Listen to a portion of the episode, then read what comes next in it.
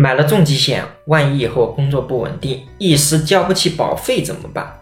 在我们讨论这个话题前，你愿不愿意回答我？万一我们没工作了，没能力交医疗费，那个时候怎么办？没钱也没工作，只有借是吧？其实你考虑事情真的很谨慎，现在就考虑的那么周全了。你看啊，你现在年轻健康，都担心以后交不上保费，哎，你又知道保险费要比医疗费要少很多，那你有没有想过，万一哪一天有病痛需要医疗费？那岂不是更可怕？所以是我们现在年轻健康时交不起保费可怕，还是未来如果有病痛时付不起医疗费可怕呢？